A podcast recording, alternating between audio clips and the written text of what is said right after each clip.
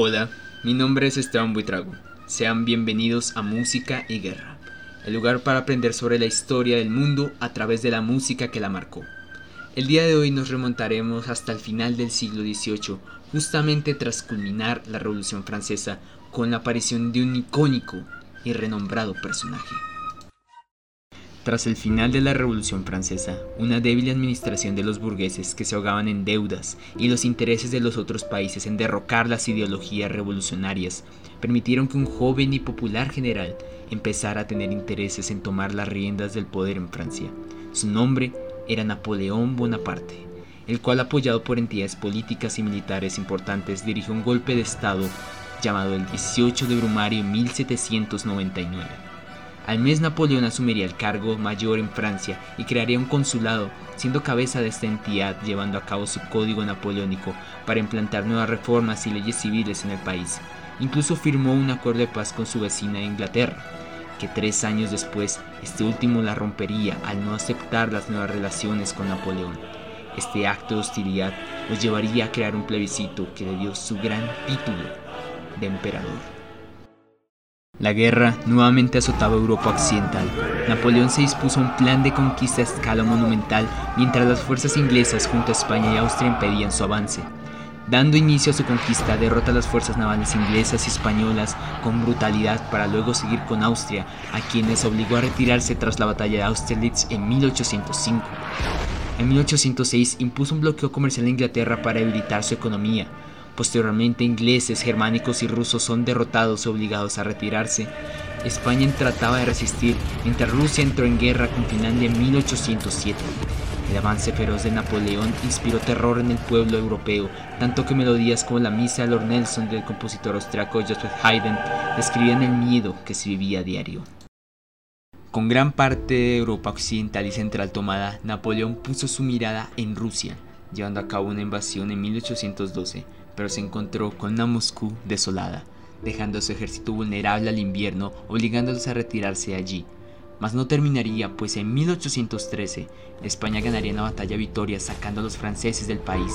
Esto dio inicio a una gran contraofensiva de los aliados, quienes derrotaron al emperador en la batalla de Leipzig. Los aliados volvieron a Francia la libertad y la monarquía tras el Congreso de Viena, que no duraría mucho con el regreso de Napoleón y sus generales al poder por 100 días, hasta que en la batalla de Waterloo en 1915 su final fue inminente. Con el regreso de la paz, el gran compositor Tchaikovsky crearía su gran obertura 1812, donde utilizó un cañón no para la guerra, sino para hacer música.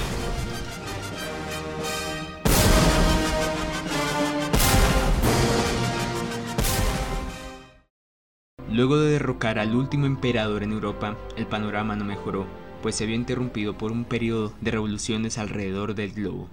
En América, las colonias empezaron a luchar contra las fuerzas europeas que en un principio las dominaron por siglos. Entre 1810 y 1821 se libraron declaraciones de dependencia desde la Gran Colombia hasta Perú y Ecuador, que se llevaron a cabo con las campañas libertadoras del general Simón Bolívar desde Caracas. Bolivia, Panamá y Paraguay le seguirían con el tiempo. Para 1830, la Francia sumida nuevamente en la monarquía absolutista manifestó sus ideales de libertad que llegaron a España e incluso Bélgica, tanto así que el arte y la ópera como la muda de Portici del compositor francés François Aubert narraban los eventos en tragedias románticas fusionadas al liberalismo de la danza y el canto. También en Rusia, la revuelta decembrista librada por oficiales en contra del zar Alejandro I en 1825, a pesar de su trágico destino, marcaron un punto clave para futuras expresiones de libertad. En Estados Unidos, tras la posesión de Abraham Lincoln como presidente en 1861, decide abolir la esclavitud, levantando el rechazo de los estados sureños que no aceptaban esos nuevos términos, formándose así los Estados Confederados, 11 estados que pelearon contra los estados del norte que defendían la nueva constitución. En los dos primeros años de la guerra, los confederados tomaron ventaja sobre la Unión, frenando sus avances hacia los estados de Virginia y Pensilvania, pero el 3 de julio de 1863, tras la brutal batalla de Gettysburg, la Unión recobraría el terreno temporalmente. Durante el desarrollo de la guerra, los confederados adoptaron una canción popular como su himno. Esta se llamaba Dixie, compuesta por Daniel Emmett, quien la popularizó como música folclore sureña usada en shows blackface, donde los actores se pintaban la cara de negro para interpretar a los afroamericanos. Para 1864, confederados y yanquis reforzaron sus territorios aliados, pero cuando Ulysses Grant fue nombrado comandante de la Unión, puso en marcha su plan de guerra total, donde pasaron de hacer bajas a destruir los suministros y hogares de los confederados. Esto, a su paso, permitió un avance feroz hasta los estados más al sur del país. Llegado el último año de la guerra, los confederados yacían a merced de la Unión. Batalla tras batalla solo retrasaban su inminente fin. Cada día cientos de soldados desertaban y cuando la capital confederada cayó, el máximo comandante de la Confederación, Edward Lee, se rindió ante Grant entregando su sable y caballo como muestra de paz. Pero todo terminó con el asesinato de Lincoln el 26 de abril de 1865. Andrew Johnson, un simpatizante del sur, asumió la presidencia solo para entregar sus tropas y firmar un tratado que pondría fin al salvaje conflicto. Llegado el siglo XIX, nada podría mejorar. Pero en Europa, tras el asesinato del archiduque heredero de Austria-Hungría, Francisco Fernando y su esposa el 28 de junio de 1914 en Sarajevo, daría inicio al periodo más espeluznante de la historia, la Gran Guerra. Dos bandos se formaron, por un lado la Triple Alianza Alemania, Austria-Hungría y el Imperio Otomano, y la Triple Entente de Inglaterra, Francia y Rusia, los primeros años el conflicto se trasladó a las ciudades y valles, donde inició la guerra de trincheras, bases que se extendían varios kilómetros por Francia y Bélgica, donde todo se convertía en la tierra de nadie. Con la llegada de las primeras aeronaves y las armas químicas, el panorama empeoraba. Miles morían a diario, tanto civiles como soldados. Los horrores que se vivían se sentían en la música, como en las piezas de Arnold Schomburg, compositor alemán caracterizado por sus piezas dramáticas que sonaban en la radio durante el periodo más oscuro de la guerra. En 1917 más países se unieron al entente, como Italia y Estados Unidos, forzando a los enemigos a retroceder, aunque Rusia saldría del conflicto tras el inicio de la Revolución de Octubre, llevada a cabo por Lenin para estrenar al zar Nicolás II y su familia. Las campanas sonaron a las 11 de la mañana el 11 de noviembre de 1919, ya con Alemania derrotada y humillada, la Gran Guerra llegó a su fin. La paz retornó al mundo, mas en la lejana Alemania un reconocido soldado y ahora político se dispondría a ganarse el amor de todo su país y llevarlo a tomar el poder absoluto. Su nombre, Adolf Hitler. En 1935 su partido nazi ganó el mandato, reactivando su economía y fortaleciendo su armada con más de 3 millones de soldados fieles a Hitler. El 1 de septiembre del 39 su plan dio inicio al invadir Polonia. Este acto forzó a Inglaterra y a Francia a intervenir. La Segunda Guerra había iniciado. En los posteriores meses, las fuerzas alemanas tomarían Noruega y Dinamarca con rapidez, mas en Bélgica los franceses frenaron su avance, por lo que puso en marcha su plan Blitzkrieg, una conquista rápida para tomar París, así que mientras tomaba más países en un frente, movía su maquinaria pesada por otro, y el 22 de junio del 40, Hitler conquistó Francia y toda Europa central. Inglaterra trató de ayudar en tierra, pero derrotados fueron forzados a retirarse a casa por órdenes del primer ministro Winston Churchill, a su vez, Hitler rompió su pacto con Rusia, obligando a Joseph Stalin de enfrentarlo. Mientras Hitler ganaba terreno y fuerza, Estados Unidos no intervino solo hasta ese 7 de diciembre del 41, cuando el imperio japonés de Hirohito destruyó su flota naval en Pearl Harbor, obligando al presidente Roosevelt a entrar en conflicto con Japón y posteriormente ayudar a sus aliados en Europa. Para el 43, los aliados frenaron a sus enemigos tanto en las islas del Pacífico como al norte de África. Hilder perdería suministros, más luego de su grave pérdida en Stalingrado a manos del ejército rojo. Y cambió más con el día D, en el 44 cuando americanos, ingleses y canadienses invadieron las playas de Normandía adentrándose en territorio nazi. Allí en Europa una joven cantante francesa llamada Edith Piaf sería la voz de aliento para los alemanes, aunque con un cambio del panorama, su música sería para alentar el avance de los aliados a la victoria. Poco a poco los aliados rodearon a los alemanes y en el 45 Adolf se vio obligado a suicidarse para no ser capturado. Alemania cayó y en agosto Japón le seguiría con las bombas atómicas que marcaron el fin de la guerra. Llegada la década de los 60, el periodo de la Guerra Fría entre Estados Unidos y Rusia se intensificó más con el empeoramiento de la guerra en Vietnam, donde las facciones del Vietnam del Sur y el Vietcong del Norte luchaban por el control territorial. Muchos intereses impulsaron a países comunistas a apoyar al Vietcong mientras que países capitalistas liderados por Estados Unidos ayudaban al sur. Desde la intervención militar aprobada por Kennedy en el 55 hasta los primeros bombardeos e invasiones en Vietnam del Norte, dirigidas por el presidente Johnson en el 64, que implicaban mayor presencia militar y el reclutamiento de más jóvenes americanos, llevó a la formación del movimiento hippie, que protestaban por la paz y el fin de la guerra.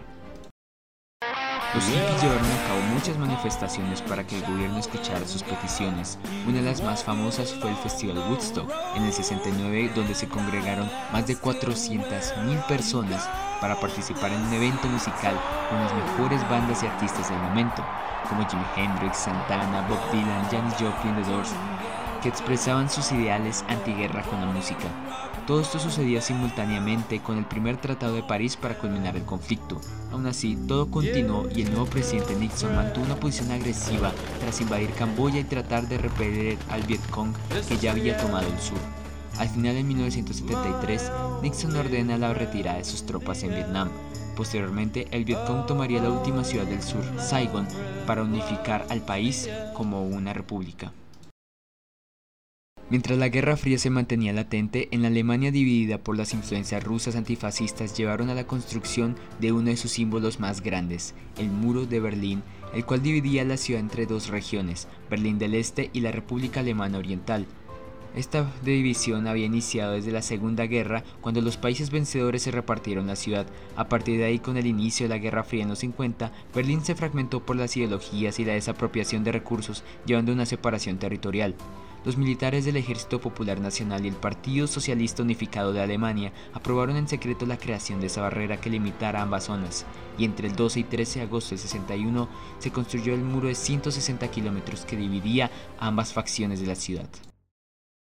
Aproximadamente más de 5.000 militares fronterizos custodiaban el muro para que nadie del lado este tratara de escapar hacia el otro. Todos los caminos y rutas se cerraron, resguardadas por trincheras, minas y soldados que hirieron y mataron a cientos de personas que trataban de escapar a Occidente. Este hecho inspiró bandas como Pink Floyd o Scorpions, que compusieron canciones icónicas como muestra de rechazo a las atrocidades cometidas por el partido. Pero tras varios acercamientos políticos y manifestaciones del pueblo alemán, entre el 9 y 10 de noviembre de 1989, tras la salida del jefe mayor de la RDA, Erich Honecker, miles de personas se congregaron para derribar secciones del muro, para finalmente unificar Alemania.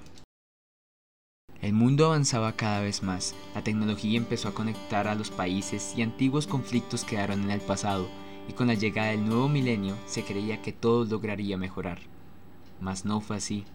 El 11 de septiembre del 2001 marcaría la historia de Estados Unidos para siempre, tras los atentados a los edificios del World Trade Center y el Pentágono que costaron miles de vidas. Muchos artistas se unieron al duelo con canciones y muestras artísticas para conmemorar ese fatídico día. Y tras conocer a los responsables del hecho, se dio inicio al último gran conflicto de nuestra era.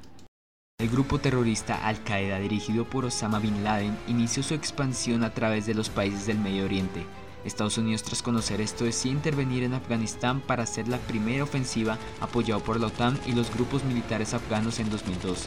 En 2003 con la caída del dictador iraquí Saddam Hussein y su ejecución tres años después, muchos de los conflictos entre grupos religiosos se incrementaron en el país. Por lo tanto, en 2006 Al-Qaeda decide intervenir para provocar daño a la coalición americana y a la población iraquí.